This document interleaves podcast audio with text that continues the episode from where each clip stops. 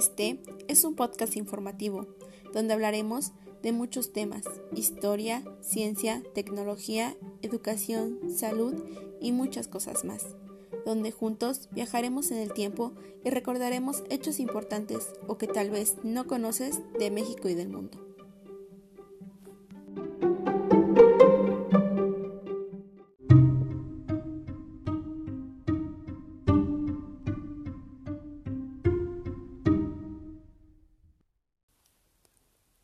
Hola, ¿cómo estás?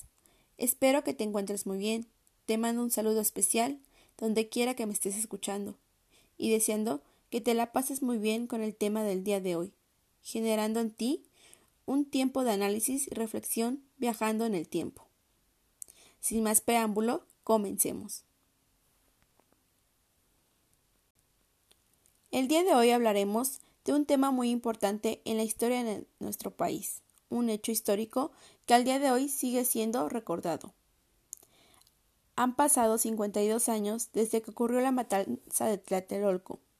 Hace unos días encontré un libro llamado El 68, una historia oral más allá de la matanza de Tlatelolco, escrito por Emiliano Ruiz Parra. Los primeros días entras a la Escuela Nacional de Economía, porque ya has imaginado tu destino ¿Serías empleada de un banco? Quizá llegues a ser la gente de una sucursal. Te casarás con un hombre de buena posición. ¿Acaso militar como tu padre? Usarás tacones y falda todos los días de tu vida en una ciudad esplendorosa, que se apresta a ser la sede de los Juegos Olímpicos.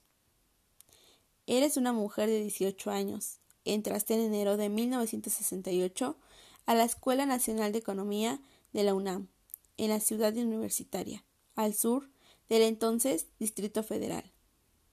La mayoría de los estudiantes son hombres. Las mujeres se sientan en las filas de hasta adelante.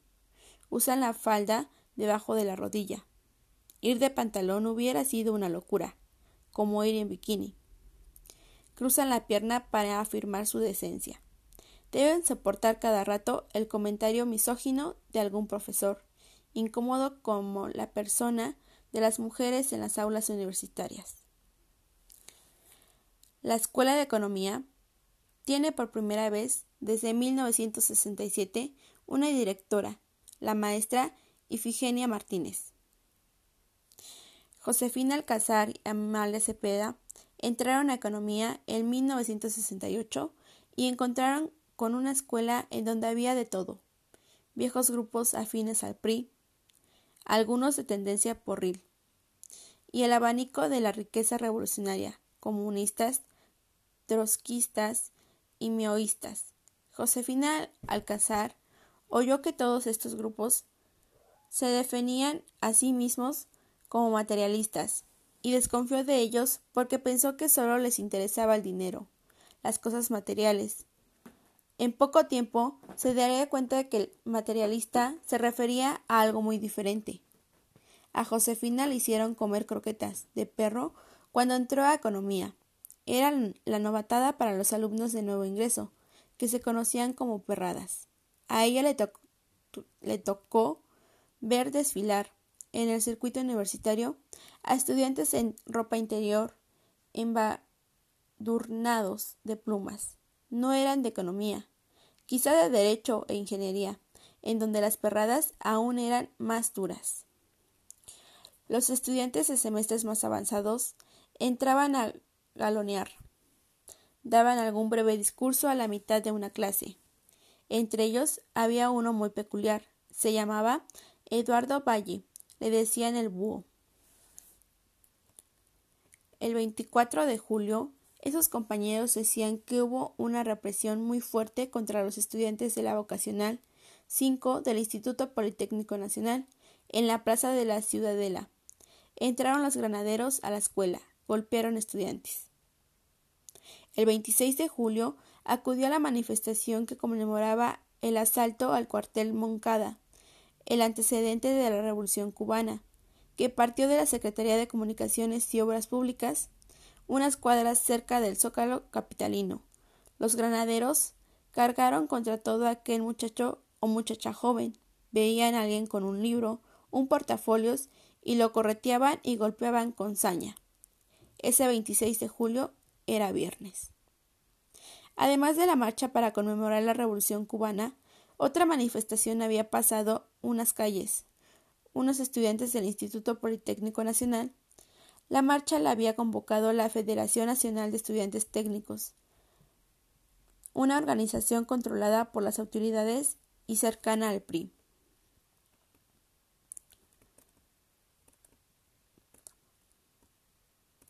Los estudiantes politécnicos, en la plaza del Carrillón, empezaron a gritar Zócalo, Zócalo. Y la Finet no pudo detenerlos. Salió una marcha independiente que caminó por la avenida Hidalgo, San Juan de Letran, hoy el eje central Lázaro Cárdenas, y se dirigió al Zócalo. Hace cincuenta años, el Zócalo era un símbolo sagrado del poder como sagrado era el ejército, y el presidente y la Virgen de Guadalupe. El Zócalo pertenecía al PRI, a nadie más. Nadie podía ir al Zócalo. Era impensable que un grupo no priista hiciera una marcha. Tomar el Zócalo sin el permiso presidencial era un delito de lesa majestad. En las costumbres del régimen priista, el Zócalo era la plaza donde el pueblo agradecía al presidente cada primero de septiembre tras los larguísimos y aburridos informes de gobierno. Zócalo, zócalo. Era un grito de guerra, un desafío que el gobierno no iba a tolerar. Vivimos policías rompiendo parabrisas, agrediendo todo. En la marcha venían muchas mujeres que también eran agredidas y otros no permitimos eso. Albañiles que estaban trabajando se unieron y comenzaron a defenderlas con lo que teníamos cerca, piedras, lo que fuera. Un portafolios con papeles, un libro bajo el brazo, eran motivo suficiente para que un granadero te agarrara a golpes. David Parra estaba en el auditorio de la Preparatoria 3 a punto de oír un concierto de música clásica. El recital de repente se interrumpió. Un grupo de estudiantes reventó los con gritos el concierto. Sus camisas blancas estaban manchadas de sangre. Pedían ayuda, acusaban, corrían a refugiarse de los trancazos de la policía. Así fue como empezamos el movimiento.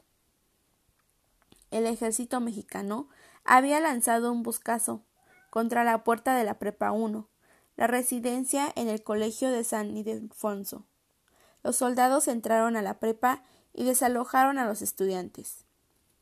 A la medianoche recorría las calles del centro. Los estudiantes no, no enfrentaron al ejército. Nunca lo hicieron. Era una fuerza desproporcionada. Los estudiantes se recluyeron a sus escuelas, pero los soldados no se conformaron con ocupar las calles. Quisieron sacar a los jóvenes del refugio, al el viejo colegio de San Ildefonso y para ello derribaron el portón de madera tallada de antigüedad colonial. Ese soldado disparaba su arma contra una preparatoria en donde no había más que muchachos desarmados y asustados, que no pusieron resistencia y se limitaron a cantar el himno nacional en la azotea, mientras el ejército penetraba en su escuela. En los siguientes días, aquellos anhelos de tantas alumnas como ellas trabajar en un banco, ser una profesionista, madre de familia y vivir una vida sin mayores sobresaltos, estaban a punto de derrumbarse, como un montón de piedras, porque la revolución, decían todos, estaba a la vuelta de la esquina.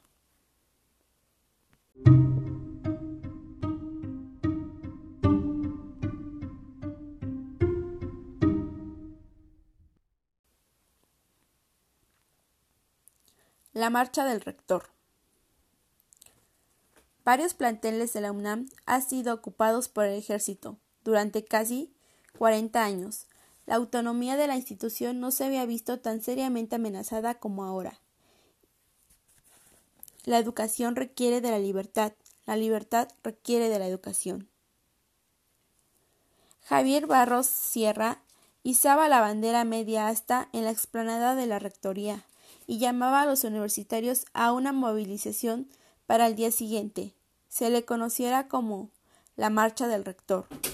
A las 4.30 de la tarde del primero de agosto, encabezados por Vargas Sierra y los directivos de la universidad. Esta marcha tuvo un significado profundo. Si el bazucazo contra la prepa uno había roto el mito de la paz social, la marcha del rector quebraba otro mito, que nadie se le salía del guacal al presidente de la República. Barro Sierra era un hombre del régimen. El sexenio anterior había sido secretario de Obras Públicas con Adolfo López Mateos y director del Instituto Mexicano del Petróleo con Díaz Ordaz. Los rectores de la UNAM no escapaban del presidencialismo, eran elegidos con el visto bueno del presidente de la República. El contingente recorrió cinco kilómetros y se detuvo en la calle de Félix Cuevas. Sabían que ese era el límite, la línea roja. Unos metros más al norte se había posado el ejército en el parque hundido y las calles circundantes.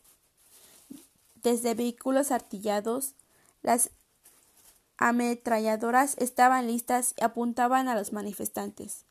Barros Sierra lo sabía y desvió la marcha, más o menos a la altura del puerto de Liverpool. El rector nos indicó que volviéramos a Q para evitar una matanza. Tomaron la avenida Félix Cuevas, un kilómetro más adelante, a la altura del hospital 20 de noviembre. Cayó una lluvia ligera y tenaz. Frente al hospital estaba un conjunto de departamentos. Los universitarios comprendieron esa tarde que podrían seguir adelante, pues gozaban de la simpatía de la gente. Las ventanas del cupa se abrieron, y de ellas brotaron aplausos y vivas. Pronto también les lanzaron naranjas y periódicos para que se protegieran de la lluvia. Era apenas el primero de agosto, no existían aún las brigadas ni las megamarchas al zócalo, ni los millones de volantes mimeografiados, pero de las ventanas del CUPA ya se expresaba la solidaridad social.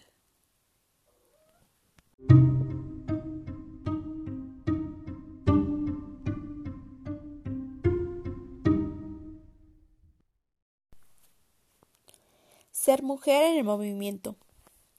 El movimiento estudiantil de 1968 aceleró la liberación de la mujer. En enero, las mujeres llegaban de falda a la Escuela Nacional de Economía, con taconcitos y muy monas. Con el inicio del movimiento y la conquista de las calles, con la salida todos los días a las brigadas, la falda estorbaba. Josefina, como otras de sus compañeras, Empezó usando pantalón debajo de la falda. Así se sentía cómoda para caminar, correr, tirarse al suelo, treparse a un banco y correr una pinta, bajar de un brinco de un autobús, hasta que un día simplemente no se la puso. Salió de su casa en pantalones y no volvió a ponerse falda. Las brigadas. Un grupo de estudiantes que sale de alguna escuela en huelga, ya sea la UNAM, el Poli, Chapingo o alguna privada, solían ser grupos de siete jóvenes, pero podían ser menos o más. Se apretaban en un cochecito o llegaban en transporte público, a un mercado, una plaza, una fábrica, un crucero o simplemente se subían a un autobús de pasajeros. Uno de los brigadistas se adelantaba a mirar a que no hubiera policías alrededor. Pensemos, por ejemplo, en un mercado un día cualquiera. Los locatorios ofrecen sus mercancías. La ama de casa la compra un día de la semana. Cuando de súbito se aparecen unos jóvenes repartiendo volantes. Uno de ellos se sube a un huacal de madera enciende el megáfono y pronuncia un breve e intenso discurso. Son muchachos jóvenes. Quizá es la primera vez que hablan en público y se les nota. Tartamudean, palidecen, se les amontonan las ideas. Con cada brigada irán adquiriendo confianza. En unos días se convertirán en buenos oradores. Hablan de los seis puntos del pliego petitorio. En un país desigual, en donde hay millones de pobladores de un régimen que asfixia las libertades, que oprime a los maestros, a los médicos, a los ferrocarrileros y a cualquiera que se atreva a pensar distinto. Y muy importante, venimos aquí porque la prensa y la televisión dicen mentiras, que somos violentos, terroristas o agentes al servicio de una potencia extranjera. Venimos a informar directamente al pueblo las causas de nuestro movimiento. Y ocurre la magia. En torno de este muchacho o muchacha de 18 o 20 años se reúne la gente. Primero con curiosidad o con sospecha, después con asentimiento y al final con emoción. Las amas de casa sacan papas, zanahorias, chiles, tortillas de su bolsa del mercado y se los entregan a los jóvenes. Algunos comerciantes organizan y juntan fruta, verdura, acaso pollo o bisteces y se los dan a los jóvenes. El muchacho o la muchacha termina su discurso y se da cuenta de que ha hablado ante decenas o cientos de personas emocionadas.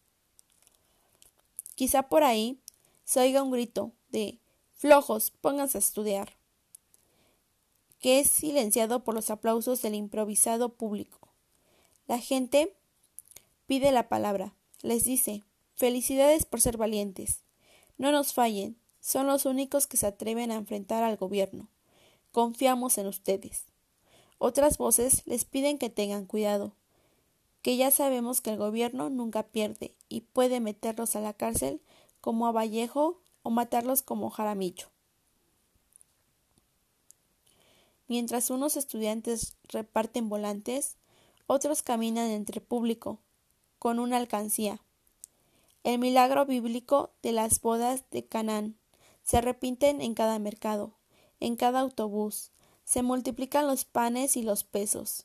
La gente no solo da comida, también llena de monedas los botes con la leyenda Consejo Nacional de Huelga e insufla de fuerzas al espíritu liberatorio.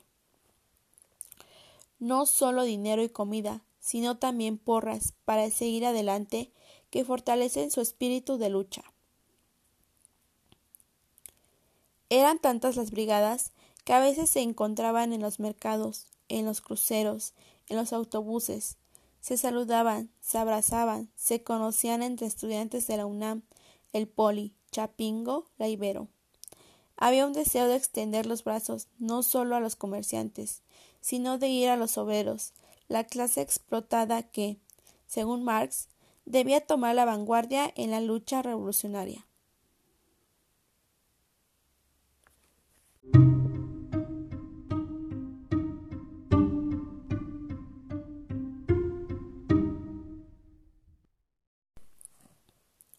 Prensa vendida. El movimiento estudiantil de 1968 se enfrentó a una prensa que, con excepciones, actuaba como propagandista del régimen.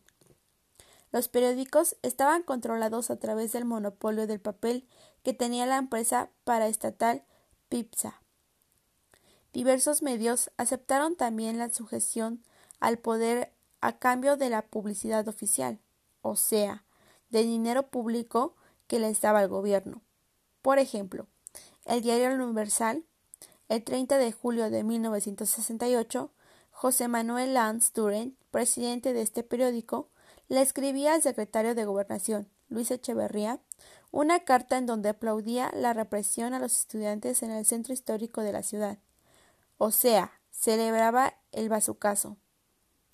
Las medidas que usted conjuntamente con otras autoridades ha tomado son verdaderamente acertadas y espero que la paz y el orden se restablezcan rápidamente. Una semana después de la matanza del 2 de octubre, el gerente del mismo periódico, Juan Francisco Elay Ortiz, volvió a escribirle a Luis Echeverría, le pedía que le duplicara el pago de publicidad, con el pretexto del 52 aniversario del periódico y a fin de orientar al público sobre las realizaciones logradas por la Secretaría de Gobernación.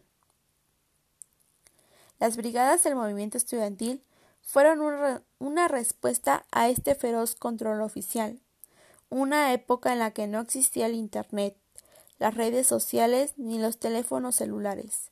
Los estudiantes salieron a establecer una comunicación cara a cara con el pueblo. Miles de jóvenes armados de volantes tomaban las calles. Hablaban unos minutos ante cientos de personas que escuchaban entre sorprendidos y emocionados. El éxito de las brigadas se demostró en la respuesta masiva a las marchas que convocó el Consejo Nacional de Huelga los días 13 y 27 de agosto y 13 de septiembre, a pesar de que la prensa reproducía el discurso oficial y los trataba como agitadores al servicio de una conjura externa. Cientos de miles de personas acompañaron a los estudiantes en su camino al zócalo del Distrito Federal. Las marchas.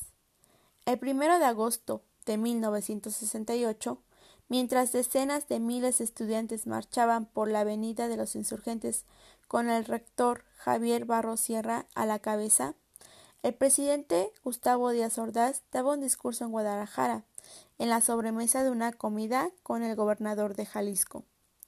Con un tono teatral, lamentaba los deplorables acontecimientos de la capital de la República, que habían provocado la pérdida transitoria de la tranquilidad por alargadas en el fondo sin importancia. Se hacía la víctima, decía que le dolía en el alma los bochornosos sucesos, y luego se ponía en plan de perdonavidas. Decía que iba a hacer a un lado su amor propio y lanzaba un ofrecimiento. Una mano está tendida, los mexicanos dirán si esta mano se queda tendida en el aire o se va acompañada por millones de manos de mexicanos que entre todos quieren restablecer la paz y la tranquilidad. A esto se le conoce como el discurso de la mano tendida. Pero ya era demasiado tarde, ya eran muchos los errores que Díaz Ordaz como sacar al ejército a reprimir las marchas del 26 de julio y luego detonar el bazucazo contra la preparatoria. Uno la madrugada del día 30 y amedrentar la marcha del rector con soldados y metralletas en el parque hundido. El martes 13 de agosto Cientos de miles de personas, entre estudiantes, maestros, madres de familia y trabajadores, caminaron desde el Museo de Antropología por el Paseo de la Reforma, la Avenida Juárez y la calle de Madero hasta el Zócalo de la Ciudad de México, donde los recibió el repique de campanas de la Catedral. México, libertad, gritaban los estudiantes. Después lanzaron un desafío al presidente. A la mano tendida, la prueba de la parafina. Y ya que se acercaban a la plaza de la Constitución, lo interpelaron abiertamente. Sal al balcón, bocón. Sal al balcón, hocicón. Me cuenta los brigadistas, los brigadistas del poli. En las marchas la gente nos aplaudía, nos aventaba flores y comida. Éramos los rescatadores de la dignidad del pueblo mexicano.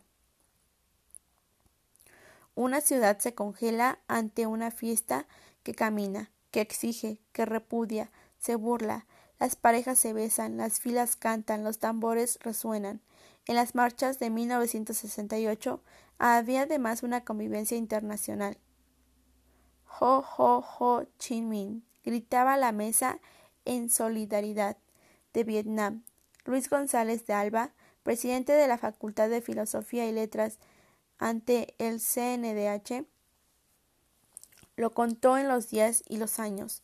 De cada pocas, poca calle salían grupos cantando y gritando. Algunos bailaban y hacían las cosas más extrañas y locas, pero nadie les prestaba atención. Era como una fiesta en las calles de la ciudad. Las mantas se agitaban, las banderas rojas eran peleadas por muchos. Se encendían periódicos como antorchas. Un triunfo más, otro regreso. De nuevo ese clima de ensueño, de fantasía, y la misma respuesta, la ciudad a oscuras, porque el gobierno pagaba el alumbrado público. Los estudiantes, entusiasmados, aclamaban la propuesta. El mitin se disuelve, pero ahí se quedan varios miles en la llamada guardia permanente. El zócalo está poblado aquí y allá por grupos de distintas escuelas. Algunos, algunos prenden fogatas y se sientan en torno a ellas. La noche es fresca. Hay guitarras y jorongos y corridos de la revolución. Es como un gran set de cine que reproduce escenas vistas en la pantalla, los revolucionarios con sus armas en reposo, después de la batalla, esperando que la noche pase. Para el gobierno fue un desafío inaceptable. Después de la medianoche se activaron las bocinas del zócalo. Desalojen la plaza de inmediato, dijo la voz. Son una segunda vez. Lo que siguió parecía una escena de la invasión soviética en Checoslovaquia. Pero era la Ciudad de México. Tropas y tanques de guerra saliendo del Palacio Nacional para disolver una multitud. El chale se había ido a comer unos tacos y cuando regresó ya no pudo entrar a la plaza. Estaba cercada por soldados. Estábamos en el centro del zócalo, cerca del asta cuando apagaron las luces y salieron los tanques de la Suprema Corte y el Palacio Nacional. Todos corrieron como podían y a donde podían. Díaz Ordaz decidía, una vez más, enfrentar el movimiento estudiantil con soldados, tanques, ametralladoras, que todavía no tenían la orden de abrir fuego sobre la muchedumbre, pero que desmentían la supuesta mano tendida del discurso de Guadalajara. Fue la primera advertencia. Cinco días después vendría, ahora sí, la amenaza.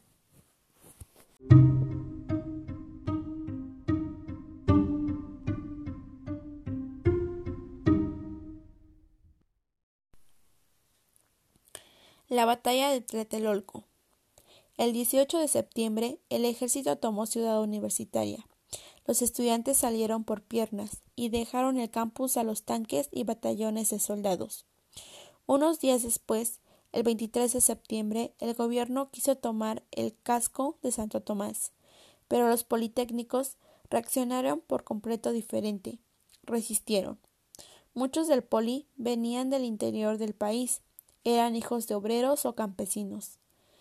En los casi dos meses de huelga, el Instituto Politécnico Nacional se había convertido en su casa. No se trataba solo de defender la huelga, había que defender la escuela, su nueva casa, sus bancas y laboratorios, sus bibliotecas y sus aulas, de las garras destructoras de la policía. Esos días, la Ciudad de México atestiguó dos batallas históricas, o una misma batalla librada en dos frentes.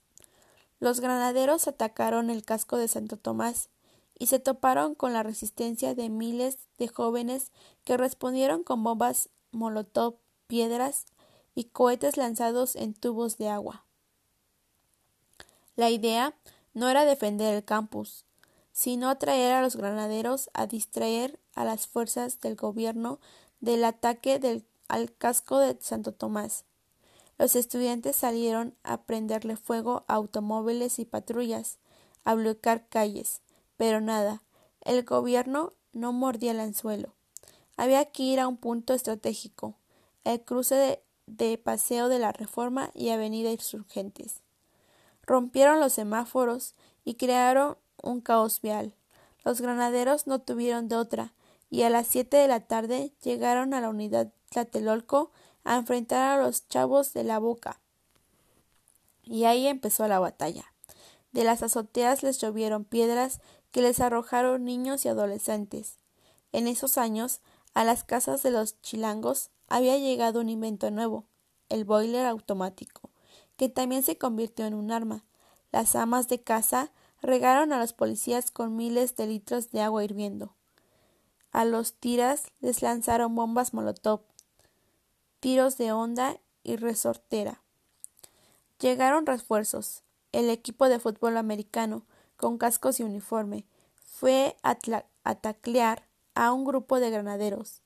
Los madrazos se extendieron a los barrios bravos del norte de la ciudad, la de Santa Julia hasta Tepito. Los chavos banda, los chacas, los comerciantes, los marihuanos, los chambitas y los ninis, de aquel entonces, resentidos con la policía porque los detenían y hostigaban a cada rato, se sumaron a los estudiantes en peleas físicas contra los policías. La batalla duró hasta la medianoche, que los granaderos tomaron la boca siete. Pero con la sorpresa de que no había nadie ahí, a los estudiantes no les interesaba defender las instalaciones, solo distraer a los, a los granaderos. Y así, como entraron, salieron. Al otro día, entre el humo de los gases lacrimógenos, la gente hacía recorridos para visitar la escuela y asombrarse de los orificios de las balas. Se había cumplido el objetivo. El casco de Santo Tomás sostuvo su resistencia durante días, y el gobierno tuvo que mandar, primero, a la policía montada y después al ejército a tomarlo.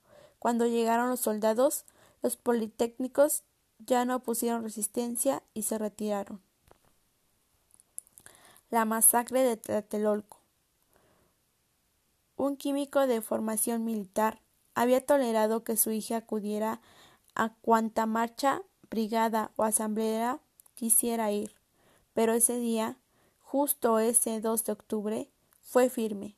A la marcha del Tlatelolco no vas, y si te tengo que amarrar, te amarro. Su entrañable amiga, Amalia Cepeda, sí había salido de su casa para ir al mitin, pero había ido tarde.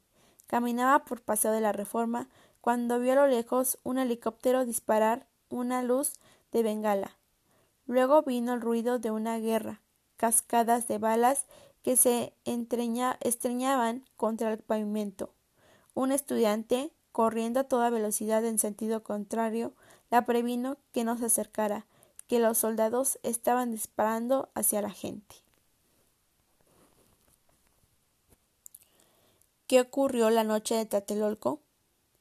De acuerdo con los investigadores, la masacre del 2 de octubre fue un operativo del Estado para sofocar con sangre el movimiento estudiantil.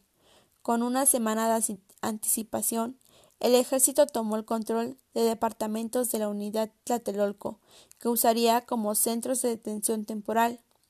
Ese día intervinieron, cuando menos, tres cuerpos de las Fuerzas Armadas, unos doscientos francotiradores del Estado Mayor Presidencial, que estaba bajo las órdenes directas del presidente. Se apostaron en los, propios, en los pisos superiores e iniciaron la balacera sobre la muchedumbre, incluso los soldados.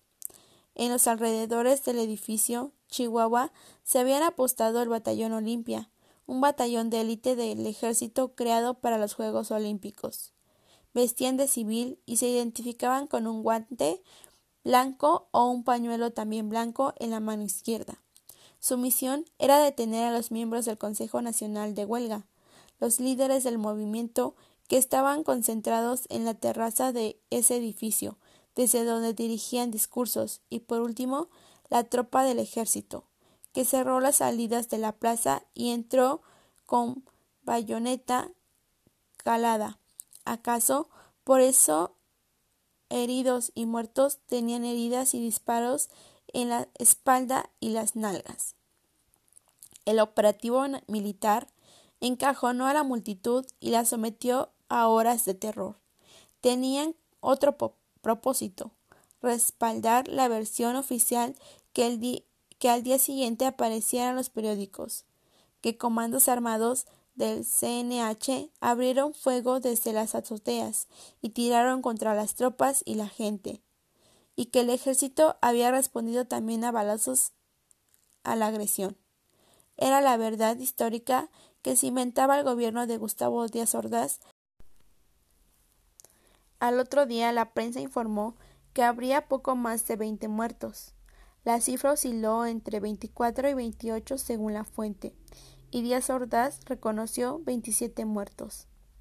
Al otro día, el 3 de octubre, la ciudad universitaria lucía vacía. Si creen que hemos claudicado, regresen cuando estemos muertos. Decía una pinta que leyó Amalia Cepeda en un muro antes de entrar a la escuela de economía y ver que la asamblea tenía menos de quince personas. Josefina y Amalia oyeron el rumor de que el ejército tomaría Ciudad Universitaria por segunda ocasión y corrieron a casa. Yo sí quedé traumada por el ejército, dice Amalia cincuenta años después. Todos vimos cerros de muertos. Necesitamos una verdad histórica. La UNAM y la historia necesitan recuperar eso, porque es importante saber qué pasó con esas víctimas. La masacre logró su objetivo. En hechos de movimiento estudiantil quedó derrotado. Se terminaron las marchas, languidecieron las brigadas y las asambleas, y México pasó de la rebeldía juvenil al éxtasis olímpico. Las Olimpiadas empezaron diez días después, el 12 de octubre. Aunque de repente, un buen día de las Olimpiadas vendría una sacudida. En la ceremonia de premiación de los 200 metros planos, los atléticos afroamericanos Tommy Smith y John Carlos, primer y tercer lugar respectivamente, levantaron el puño envuelto en un guante negro, mientras sonaba el himno nacional de los Estados Unidos. Era el símbolo, de resistencia de las partes negras, el movimiento afroamericano que luchaba por los, los derechos de su raza. Fue un gesto de enorme valentía que le costó a Smith y Carlos su carrera deportiva, pues a partir de entonces fueron marginados de las competencias profesionales. Ese gesto de los Black Panthers fue una sacudida para Josefina Alcázar. Recordó quién era, de dónde venía, a dónde iba ahora que había reinventado su destino. Después de las Olimpiadas, Josefina se comprometió con la militancia de izquierda, entró al Partido Comunista, participó, se dedicó a visitar presos políticos en Lecumberri, a llevarles alimentos y cartas escondidas en el tacón de su zapato. El movimiento estaba vencido, pero la semilla de la libertad ya germinaba.